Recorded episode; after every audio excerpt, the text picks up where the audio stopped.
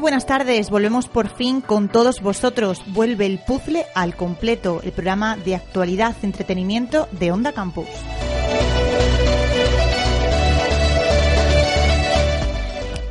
Han acabado los exámenes, este interminable mes de enero está llegando a su fin y venimos con las pilas más cargadas que nunca, muchas novedades, muchas entrevistas y muchísima actualidad en este programa.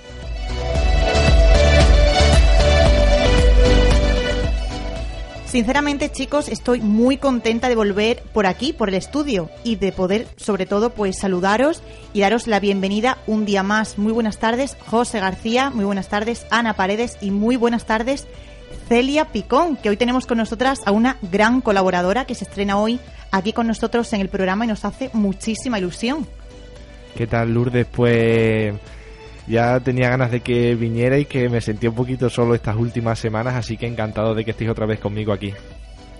Yo, bueno, hice bueno una pequeña colaboración la semana pasada, aunque bueno, no estábamos aquí en el estudio como, como hacemos siempre y la verdad es que teníamos ya muchísimas ganas de volver.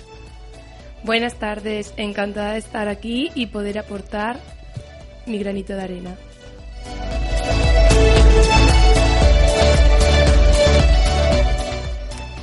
Yo creo que está todo listo. Seguid escuchando El Puzzle, que viene un programa muy cargadito. Recordad que podéis interactuar con nosotros en nuestras redes sociales, en Facebook, Puzzle Miembros, o en Twitter, arroba el puzzle OC.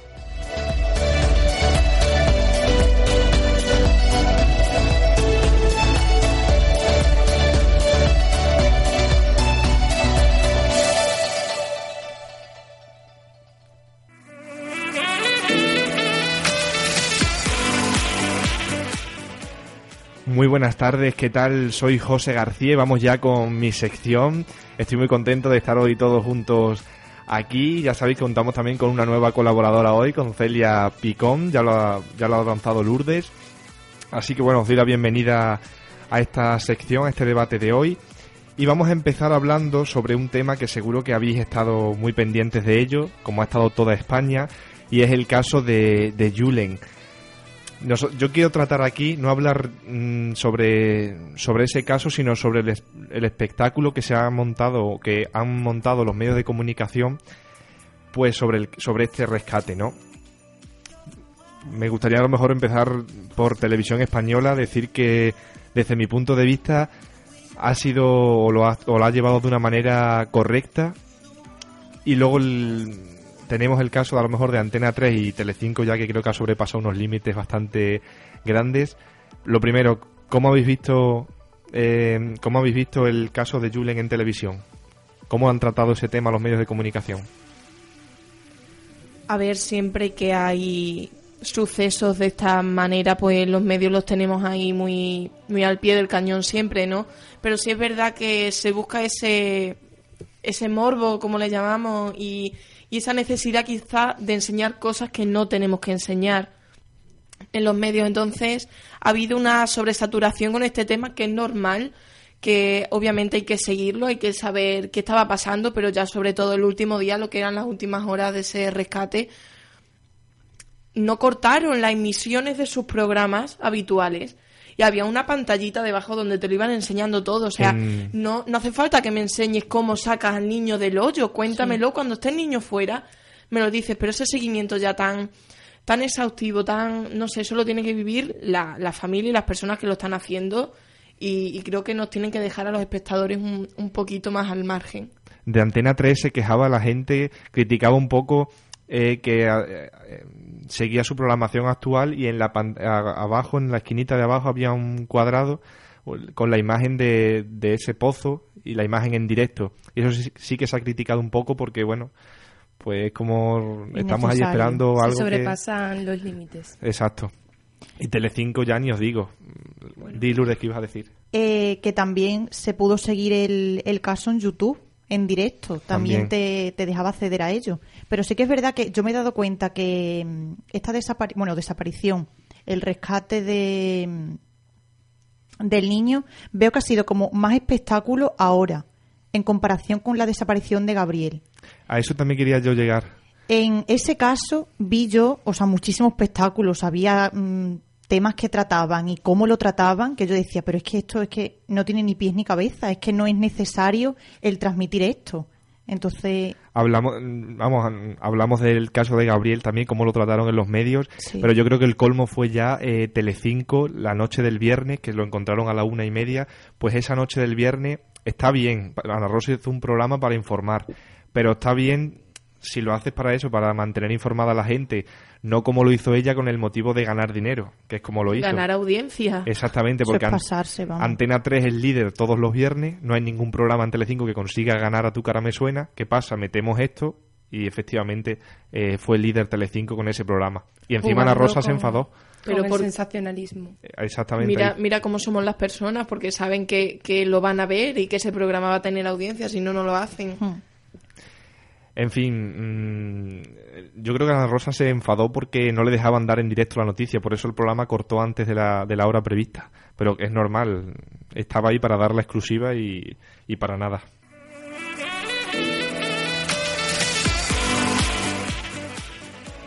Bueno, y cambiando totalmente de tema para comentar más cosas que están pasando o que van a pasar, como es el caso de Vis a Vis, una serie muy comentada también que nos gusta mucho y va a llegar a su final pues la próxima semana, el lunes concretamente en, en Fox, que es donde se está emitiendo.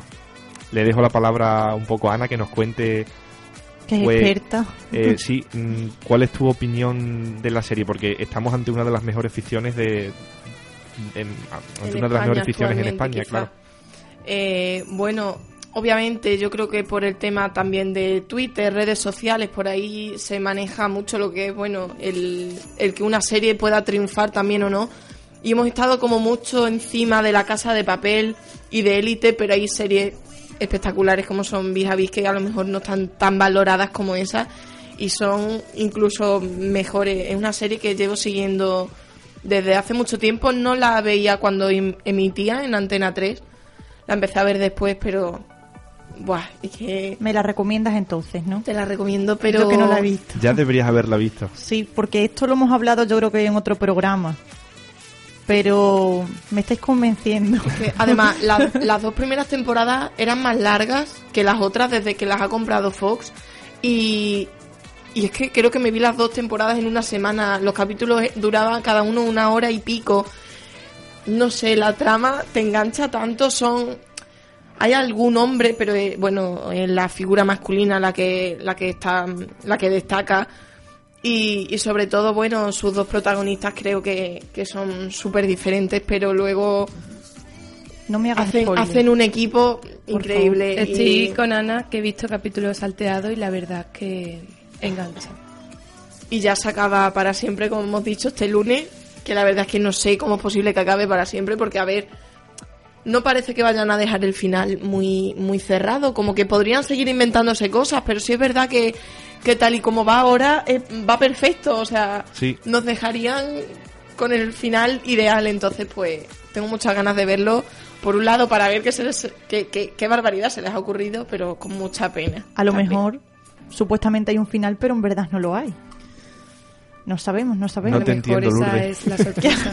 tú, tú no eres productora de no pienses cosas raras. No sabremos cómo acabará, pero bueno, para eso eh, habrá que esperar el lunes a, a, las 10 en Fox y si no lo podéis ver por internet, que como yo también lo estoy siguiendo cuando no puedo verlo en la Fox.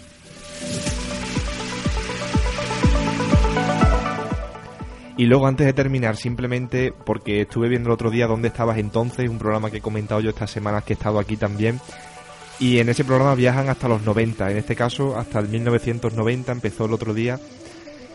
Y yo quería hacer un viaje hasta los 90 para ver qué series veíais o si os acordabais de series, pero qué pasa que nosotros no me quiero poner nacimos en 1990. Bueno, eso te iba a decir. Nacimos siete años más tarde, pero suenan series como eh, eh, La Casa de los Líos, Manos a la Obra, eh, La Farmacia de Guardia. son series muy, que... muy famosa, Farmacia de Guardia. Manolo y Benito. Manolo y Benito.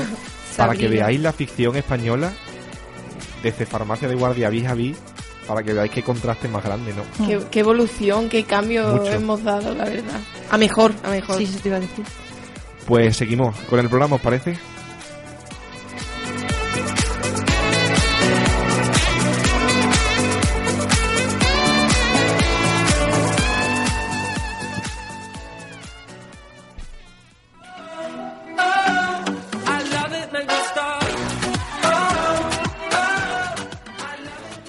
Buenas chicas, volvemos con, bueno, moda. Hoy no es moda exactamente porque ya tuvimos un poquito de moda y de tendencia la semana pasada, pero hoy os voy a hablar de el color que va a reinar este año 2019.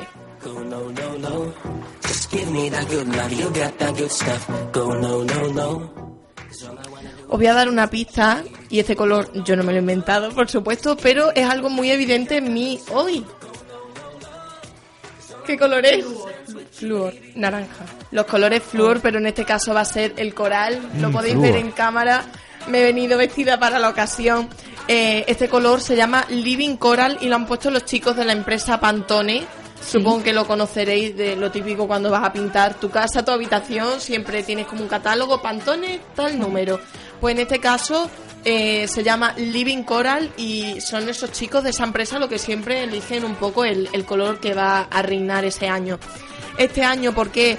Pues bueno, como lo podéis ver, lo llevo en ropa, en este caso lo llevo incluso en las uñas, pero es un color que va a reinar este año sobre todo en decoración. Eh, tenemos que tener mucho cuidado porque este color ya no tan flúor, pero es un poco exagerado Sí. para, para una casa, ¿no? Entonces, bueno, nos han dado un poquito una especie de, de ideas y es ponerlo en una pared de una sala, solo en una pared, sin recargar, o luego meterlo en alfombras, en cojines, en adornos, meterlo un poco en textiles. ¿Por qué? Porque es un color cálido que nos va a llenar de muchísima energía, es un color muy vivo y la verdad es un color bastante alegre. Eh, no es mi color preferido en cuanto a, a decoración, pero sí es un color que ves, por ejemplo, me gusta en ropa y creo que da mucha vida y mucha luz a la cara. En cuanto a eso, a decoración, me parece un color muy bonito porque como supongo que sabéis, este año hemos tenido un poco el azul azul no marino, un azul eléctrico fuerte, en terciopelos, en ese tipo de cosas. Me estoy refiriendo a eso, a, a decoración, A textiles. Eh, incluso los mostazas, lo hemos visto muchísimo. Qué bonito. Son colores muy bonitos, son colores que han estado son colores que han estado muy ahí, pero pero bueno, son colores que es como todo, van pasando de moda y no tenemos que avanzar un poco, ¿no? Sí, un salto más arriesgado. Es eso, es un poco arriesgar y no centrarnos siempre en, en como llevamos mucho tiempo viendo los colores tierra. Vamos a irnos un, un poco más allá, ¿no? El Eh, negro. el negro.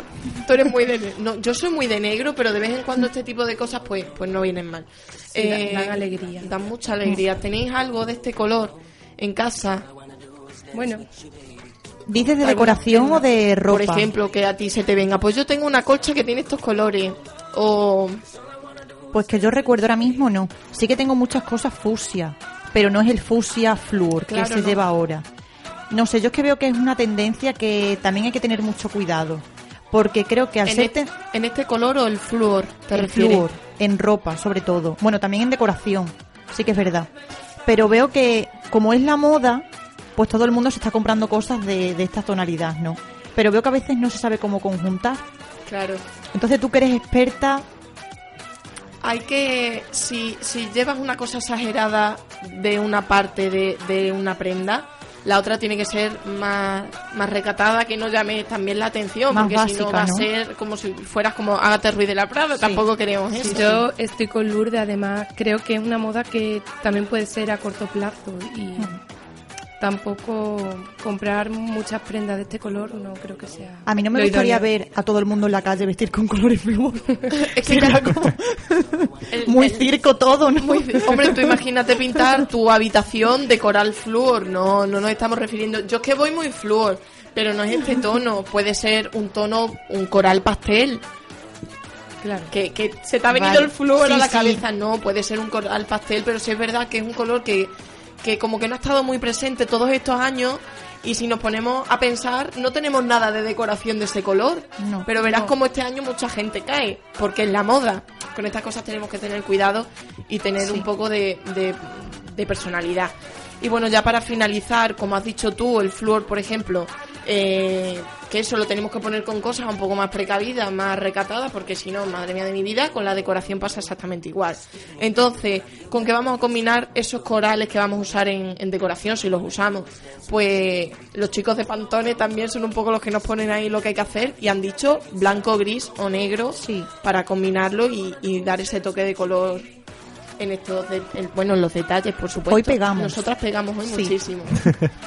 Así que bueno, eh, quizás un color que eso tenéis que acostumbrar todavía un poco a él durante este año. A algunos les gustará, a otros no.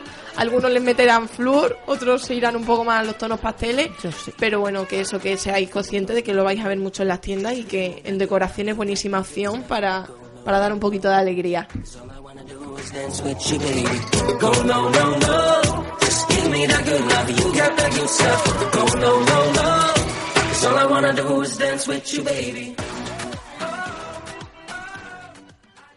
Y bueno, hoy me toca a mí presentar a la invitada de esta semana.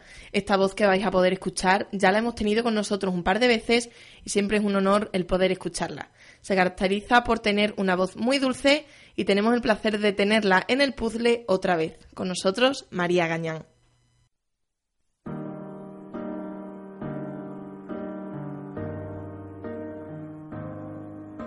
Se acabó, ya no hay más, terminó el dolor de molestar a esa boca que no aprende de una herida. He dejado de hablar al fantasma de la soledad Ahora entiendo, me dijiste que nada es eterno y solo queda subir otra montaña que también la pena se ahoga en esa playa. Y es que vuelvo a verte otra vez, vuelvo a respirar profundo y que se entere el mundo que de amor también se puede vivir, de amor se puede parar el tiempo. No quiero salir de aquí porque vuelvo a verte otra vez, vuelvo a respirar profundo y que se entere el mundo que no importa nada más.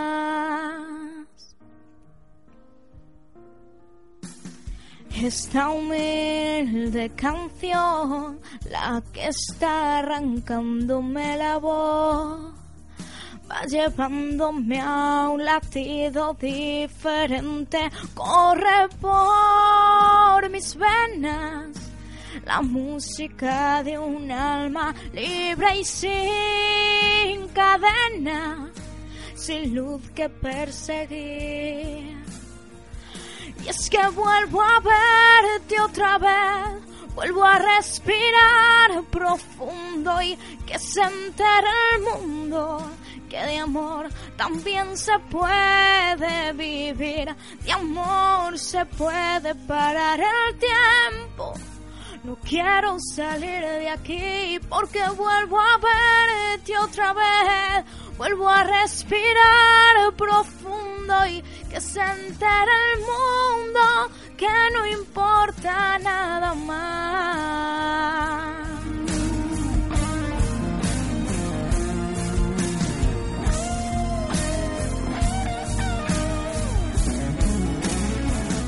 Y es que vuelvo a otra vez vuelvo a respirar profundo y que se el mundo que de amor también se puede vivir, de amor se puede parar el tiempo.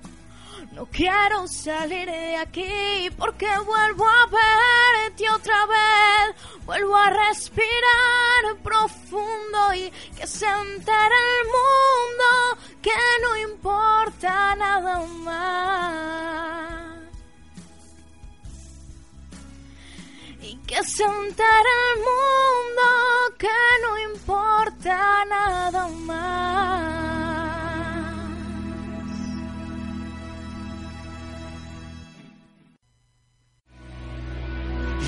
Que fue muy lento, pero al fin lo habéis logrado.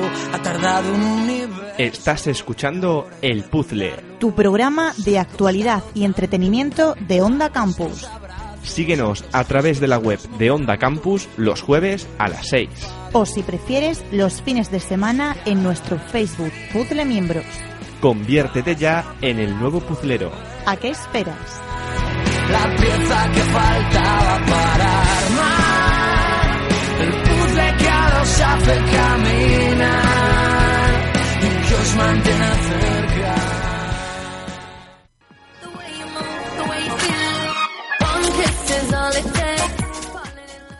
Para empezar, después de tanto tiempo, os traigo una novedad y es una receta, ahora que seguro que muchos pensamos, y la primera, la verdad que soy yo, en mantenernos y cuidar nuestra alimentación. ¿Queréis apuntaros a la moda de los batidos saludables? Si lo haces tú misma con ingredientes naturales, será una buena forma de tomar mucha más fruta, mejorar la calidad de tus desayunos y cargarte de energía entre horas sin añadir calorías extra a tu dieta.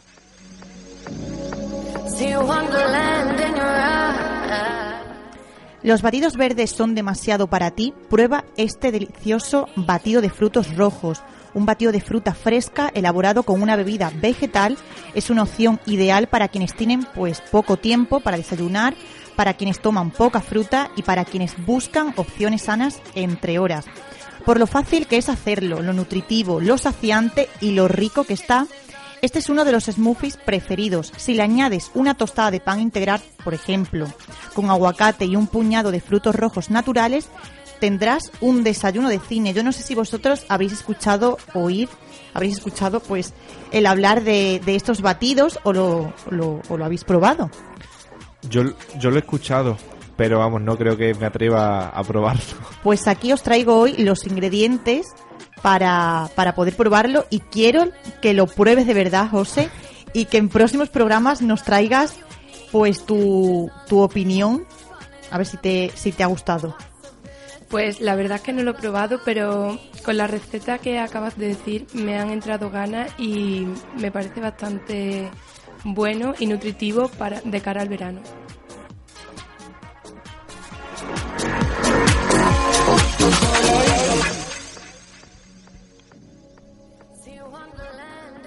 Los ingredientes a seguir pues son 4 o 5 fresas, un puñadito de arándanos, frambuesas o moras, un plátano pequeño o medio plátano, un vaso de leche de arroz y coco, bueno pues también lo podéis combinar con otra bebida vegetal que, que os guste, y una cucharada de miel o cacao en polvo. Los pasos son muy sencillos, vamos, no, no me pongáis excusas en que no sabéis hacerlo o, o cualquier otro comentario, porque no, para hacerlo pues más fácil aún lo que hay que hacer es pelar la fruta, que os he dicho, y cortada en bolsitas en el congelador para que no pierda las propiedades por si la queréis guardar, que eso es muy, muy, muy importante el tenerlo en cuenta. Lo que hay que hacer es echarlo todo en un vaso de batidora, la fruta cortada en trozos. Lo que se hace es añadirle la leche vegetal, una cucharadita de miel y batirla. Sencillo Qué fácil, qué rápido. y qué eficaz, porque es que es una bebida de verdad rica, como he dicho, nutritiva y que, que nos mantiene en forma también. La verdad es que tiene mejor pinta que lo que han mencionado anteriormente. ¿A que sí? Eso, vamos, yo que me estoy intentando meter un poco ahora en la vida healthy, eso es estupendo, por Dios. Un día lo hacemos. José está con cara de madre mía. Sí, qué- ya se qué lo he dicho, estupendo". ¿eh? En el próximo programa quiero que vengáis con esta bebida probada, por favor. Y además creo que es una buena manera de comer quizás cosas que no te Más gusten. sano también. Probar batido. Apuntado, venga. Muy bien, José. Might need your company tonight. Something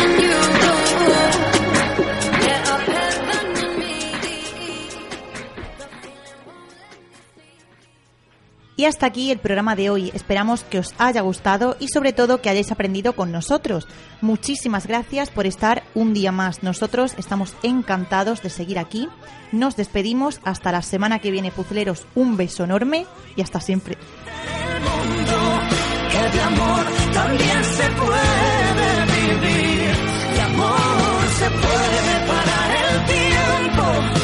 No quiero salir vuelvo a respirar.